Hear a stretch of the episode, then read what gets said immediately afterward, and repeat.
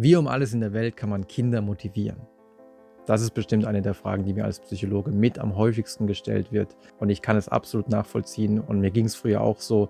Es kann nämlich schon sehr nervenzerreißend sein, wenn man als Lehrer beispielsweise eine Unterrichtsstunde vorbereitet hat und dann merkt, okay, ich habe mir so viel Mühe gemacht, aber keiner von denen will mitarbeiten. Aber auch für Eltern kann es frustrierend sein, wenn man zu Hause mit dem Kind etwas durcharbeiten möchte, nochmal irgendwas wiederholen möchte und aber die Frustrationstoleranz vom Kind so niedrig ist und äh, es dauernd irgendwelche Breakdowns gibt auf Seiten des Kindes, aber dann auch auf Seiten der Eltern. Von daher ist es sehr schön zu sehen, dass es in der Richtung auch psychologische Forschung gibt. Zum Beispiel, gerade bleiben wir mal bei dem Beispiel der geringen Frustrationstoleranz. Da kann es nämlich sehr hilfreich sein, immer dann, wenn Kinder an ihre Grenzen stoßen, wenn sie merken, oh, jetzt wird es richtig schwer, ich kann die Aufgaben irgendwie kaum lösen, dann kann es sehr hilfreich sein, den Kindern das zu sagen, was auch französische Forscher in einer im Jahr 2012 erschienenen Studie den Kindern gesagt haben. Wenn es schwierig wird, dann heißt das nicht, dass du darin schlecht bist, sondern dann bedeutet das, dass du gerade etwas lernst.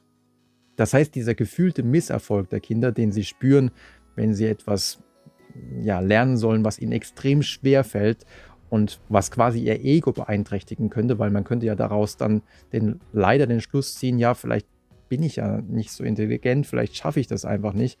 Wenn man das jedoch reframed, wenn man ihnen hilft, das kognitiv anders zu bewerten und ihnen sagt, dass im Grunde, wenn dieser Moment auftritt, dass etwas einem schwer fällt, dass das eigentlich ein Zeichen dafür ist, und das stimmt ja auch, dass das Gehirn in dem Moment auf Hochtouren arbeitet. Und wir kennen das alle auch aus eigener Erfahrung. Das ist ja kein Quatsch, was man den Kindern dann sagt. Dann, wenn wir etwas Schwieriges lernen, wenn wir wirklich an unsere Grenzen geraten und uns überfordern manchmal, dann lernen wir tatsächlich häufig am meisten.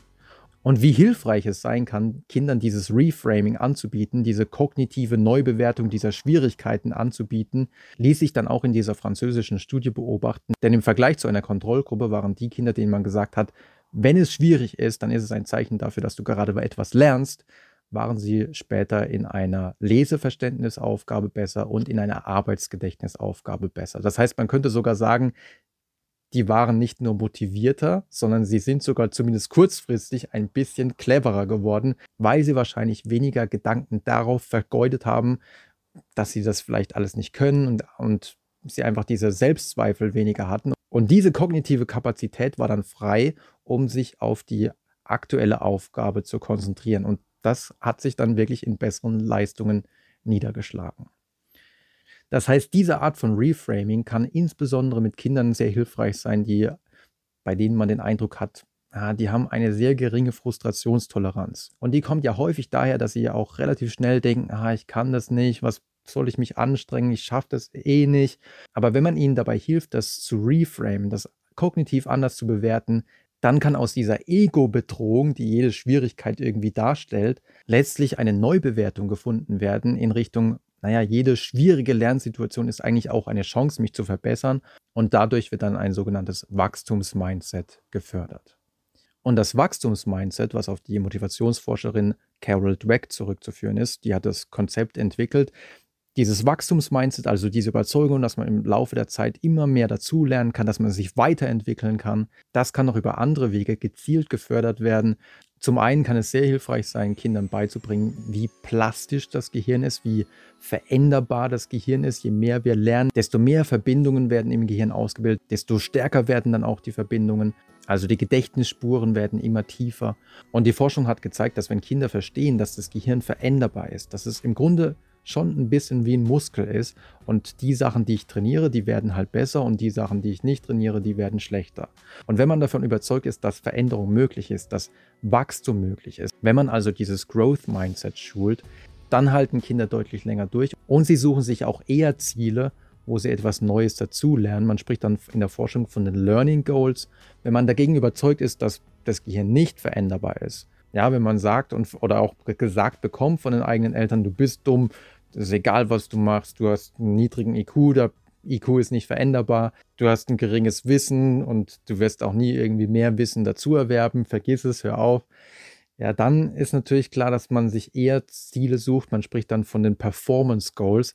Man sucht sich dann eher Ziele, wo man nach außen hin zumindest so aussieht, als wäre man besonders clever, aber man sucht sich keine Ziele, wo man wirklich noch etwas großartig dazulernen kann. Und das ist natürlich langfristig ein bisschen problematisch, weil ohne dazulernen kann man auch nicht besser werden. Und dann wird man sogar in der eigenen Haltung bestärkt. Ja gut, ich werde ja irgendwie auch nicht besser, deswegen muss es ja stimmen, was der über meine Intelligenz gesagt hat. Also das wäre Tipp Nummer zwei, bei jeder sich bietenden Gelegenheit zu, darauf hinzuweisen, wie veränderbar das Gehirn ist, dass es sowas gibt wie Neuroplastizität. Ja, das wusste man auch lange in der Forschung nicht. Aber je mehr man etwas übt, desto mehr verändert sich das Gehirn in dem Bereich. Da gibt es mittlerweile unzählige Forschungsergebnisse, zum Beispiel in Bezug auf Jonglieren oder auch ein witziger Befund, dass am Anfang, als viele am Handy mit dem Daumen geschrieben haben, konnte man auch nachweisen, dass da die entsprechenden motorischen Areale im Gehirn deutlich vergrößert waren im Vergleich zu anderen, die eben nicht so viel am Handy geschrieben haben. Also unser Gehirn ist veränderbar, es ist plastisch und das den eigenen Kindern beizubringen, kann definitiv nicht schaden. Gleichzeitig kann man dieses Growth Mindset, dieses Wachstumsmindset auch immer dann schulen, wenn man Kinder lobt. Denn es macht einen großen Unterschied, wenn ein Kind zum Beispiel eine gute Leistung erbracht hat, ein schönes Bild gemalt hat, eine gute Mathe-Note geschrieben hat, eine gute Deutschnote geschrieben hat und man danach sagt, hey, du bist so ein guter Maler oder du bist so ein Mathe-Genie oder du bist so gut, so talentiert in Deutsch. Auf den ersten Blick würde man denken, ja, was ist damit falsch? Man stärkt doch damit das Selbstwertgefühl des Kindes oder nicht? In der Forschung hat sich jedoch gezeigt, dass das durchaus ein bisschen kontraproduktiv sein kann, beziehungsweise dass es für das langfristige Durchhalten, für das langfristige Wachstumsmindset des Kindes sehr viel hilfreicher sein könnte, nicht die Person als Ganzes zu loben und zu sagen, oh, du bist so intelligent, sondern eher die Strategie oder die Anstrengung zu loben. Also man könnte dann sagen, wow, du hast wirklich einen guten Rechenweg gefunden. Darauf wäre ich vielleicht selber gar nicht gekommen. Und damit lobt man also die Strategie. Oder man könnte sagen, wow, du hast hier bei diesem Aufsatz wirklich richtig viel Mühe gegeben. Das ist wirklich richtig gut geworden. Und damit würde man also die Anstrengung loben. Und sehr einflussreiche Studien konnten zeigen, dass Kinder, die auf die Art und Weise gelobt wurden, insbesondere nach Rückschlägen, also wenn sie dann mal wieder vielleicht keine so gute Mathe-Note bekommen hatten, dann später bessere Leistungen erbracht haben und vor allem sich danach dann auch Aufgaben gesucht haben, wo sie wieder etwas Neues dazulernen konnten. Also wenn man sie dann wirklich konkret gefragt hat, würdest du lieber jetzt eine Aufgabe machen, wo du dann gut aussiehst, wo man dann von außen den Eindruck hat, wow, der ist super clever, was halt quasi das Ego streichelt, oder würdest du eher eine Aufgabe nehmen, wo du wirklich was dazu lernst? Und wenn man sie vorher so gelobt hatte, dass man gesagt hat, oh, du hast äh, dich wirklich angestrengt oder du hast hier eine gute Strategie gefunden, dann waren sie eher bereit, solche Learning Goals, solche Lernziele zu verfolgen. Was natürlich, wie gesagt, langfristig sehr wichtig ist, weil man nur dann etwas dazu lernt. Aber warum funktioniert dieses andere Lob, bei dem man sagt, ja, du bist so ein Genie, du bist so gut, so toll, so intelligent, was ja eigentlich gut gemeint ist, weil man denkt, ich pushe jetzt sein Selbstwertgefühl und dann wird er mit äh, großem Selbstvertrauen in die nächste Herausforderung reingehen. Das mag gut funktionieren, solange das Kind Erfolge feiert. Das Problem ist nur, in dem Moment, wo dann der Rückschlag kommt, wo, wie soll es den Rückschlag erklären?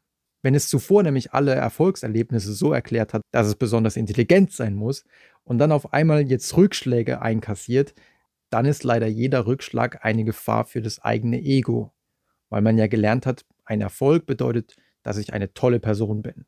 Aber ein Misserfolg muss ja dann im Umkehrschluss bedeuten, dass ich irgendwie nicht so eine tolle Person bin.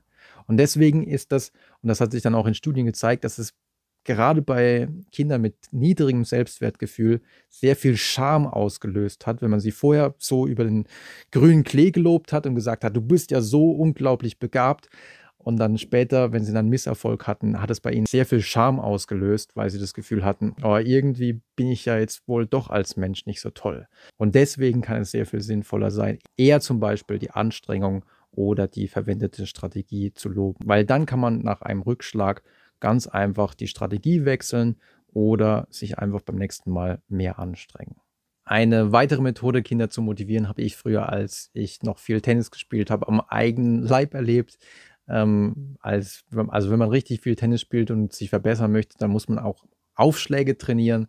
Und das ist manchmal ein bisschen mühselig, dann mit dem Eimer auf den Platz zu gehen und dann eine Stunde lang die Bälle von der einen Seite auf die andere rüber zu schlagen. Und deswegen habe ich mich ein bisschen gedrückt damals davor, aber man muss natürlich machen. Und hin und wieder hat mein Vater mich aber ganz geschickt in diese Richtung gelenkt, indem er einfach gefragt hat, ähm, hast du nicht vor, mal wieder Aufschläge zu trainieren? Und vielleicht habe ich manchmal in dem Moment gesagt, ah nee, eigentlich nicht. Aber man beginnt dann mehr darüber nachzudenken. Und irgendwann folgt dann auch das Verhalten. Also man spricht dann auch deswegen in der Forschung vom sogenannten Question Behavior Effekt, dass nämlich die Frage letzten Endes das Verhalten nach sich zieht. Und häufig kommt es einfach daher, dass man nochmal an etwas erinnert wird, was man eigentlich machen sollte oder sich vielleicht vornehmen sollte. Und deswegen kann es zum Beispiel sehr sinnvoll sein, also wenn man zum Beispiel zu Hause als Elternteil ein Kind hat, was sich in letzter Zeit ein bisschen zu arg zurückgezogen hat, vielleicht zu viel an der Playstation oder am Computer sitzt und kaum noch sich mit Freunden trifft, dann kann es durchaus sinnvoll sein, einfach mal diesen Gedanken mal wieder anzustoßen. Man könnte auch sagen, primen, also das quasi im Gehirn diese Bereiche mal wieder ein bisschen vorzuglühen und zu sagen, hey, ähm, hast du nicht eigentlich Lust, dich mal wieder mit Tim zu treffen? Und auch wenn das Kind in dem Moment vielleicht das nicht macht, kann es sein, dass es einfach dadurch mal wieder ein bisschen häufiger darüber nachdenkt und das auch wirklich dann auch macht.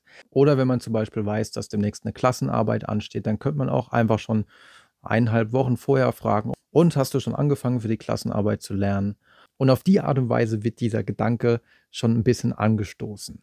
Und es ist auch sicherlich etwas autonomiebewahrender, als eineinhalb Wochen vorher zu sagen, du musst jetzt langsam mal anfangen, für deine Klassenarbeit zu lernen. Das erzeugt natürlich etwas mehr Reaktanz. Der Question Behavior Effekt ist also in der Hinsicht eine etwas sanftere Methode und hat sich auch wirklich mittlerweile in vielen Studien als effektiv erwiesen. Und man muss auch noch aufpassen, dass man manchmal nicht den Question Behavior Effekt in eine falsche Richtung äh, anwendet. Zum Beispiel, wenn man, wenn ein Kind jetzt zum Beispiel auf eine Party geht, dann sollte man nicht unbedingt vorher fragen, und hast du vor, Alkohol zu trinken? Weil damit stößt man natürlich auch diesen Gedanken an, den das Kind vielleicht vorher noch nicht hatte, ähm, dass man auf Partys wohl also Alkohol trinken müsste. Der letzte Tipp für heute bezieht sich auf flexible Zielsetzungen. Es hat sich nämlich in der Motivationspsychologie gezeigt, dass es manchmal sehr hilfreich sein kann, nicht ein fixes Ziel vorzugeben, also nicht zu sagen, ihr müsst jetzt 20 Aufgaben lösen, weil da werden vielleicht manche direkt sagen, oh, 20 Aufgaben, ich kapiere noch nicht mal die ersten zwei. Ich spiele lieber mit dem Smartphone. Oder wenn man zu Hause ist mit dem Kind am äh, Aufgaben durchackern, dann vielleicht auch nicht sagen, okay, du musst jetzt 15 Aufgaben machen und dann schauen wir weiter. Also zum einen merkt man, wie das so ein bisschen die Autonomie eingrenzt. Du musst jetzt genau das machen. Und zum anderen hat es einen großen Nachteil, dass das Anfangen ziemlich erschwert wird. Also wenn ich jetzt zum Beispiel euch sagen würde, macht mal äh, 40 Liegestützen, dann ist das natürlich für manche schon so, dass sie sagen, nee, da fange ich gar nicht erst an, ich schaffe keine 40. Oder ich habe keine Lust, 40 zu machen. Aber wenn man sagen würde, okay, macht mal 20 bis 60. Ja, also so eine variable Range, wo man sagen würde, okay, 20 schaffe ich schon, ja. Aber 60 weiß ich nicht, schon ziemlich viel. Aber dieses geringe Einstiegsziel von 20 hat den großen Vorteil, dass man überhaupt erstmal anfängt. Weil man sich sagt, ja, 20 schaffe ich schon. Und wie es so häufig ist, wenn, also ihr kennt es bestimmt auch von euren eigenen Sachen, der Anfang ist nun mal wirklich mit Abstand das Schwierigste. Und wenn man den Anfang geschafft hat, wenn man die 20 Liegestützen gemacht hat, dann denkt man sich, ah komm, ich schaffe noch fünf weitere. Und wenn man die geschafft hat, dann denkt man sich vielleicht, ah komm, ich mache noch fünf weitere. Und dann kann es sein, dass man auf einmal bei 40 ist, bei 45 ist oder vielleicht sogar bei 60. Und in der Motivationsforschung hat sich tatsächlich gezeigt, dass solche flexible Ziele dazu beitragen, dass Menschen eher bei der Sache bleiben, weil das Einstiegsziel so gering ist, dass man bereit ist anzufangen und das hohe Ziel auf der anderen Seite gleichzeitig auch motivierend sein kann, weil man sich denkt, ah, ich will diese Höchstleistung unbedingt erreichen. Das waren also ein paar Strategien, mit denen man Kinder wirklich gut motivieren kann. Natürlich kann es manchmal, gerade wenn ein Kind schon sehr viele Misserfolge erlebt hat, dann kann es wirklich schwierig sein und dann muss man viele dieser Methoden immer wieder anwenden, damit dann erste Erfolgserlebnisse möglich werden. Und je mehr Erfolgserlebnisse erlebt werden, desto motivierender ist das. Das kennt bestimmt auch jeder von euch. Sobald man etwas gut kann, macht es auch wirklich Spaß, weil dann hat man das Kompetenzerleben. Aber um überhaupt erstmal dahin zu kommen, muss man natürlich erstmal anfangen und dabei können diese Strategien wirklich sehr gut helfen. Ich hoffe, ihr fandet es interessant und vor allem auch hilfreich. Wenn ihr wollt, schaut natürlich auch gerne in die Bücher rein. Ansonsten sehen wir uns gerne beim nächsten Mal wieder.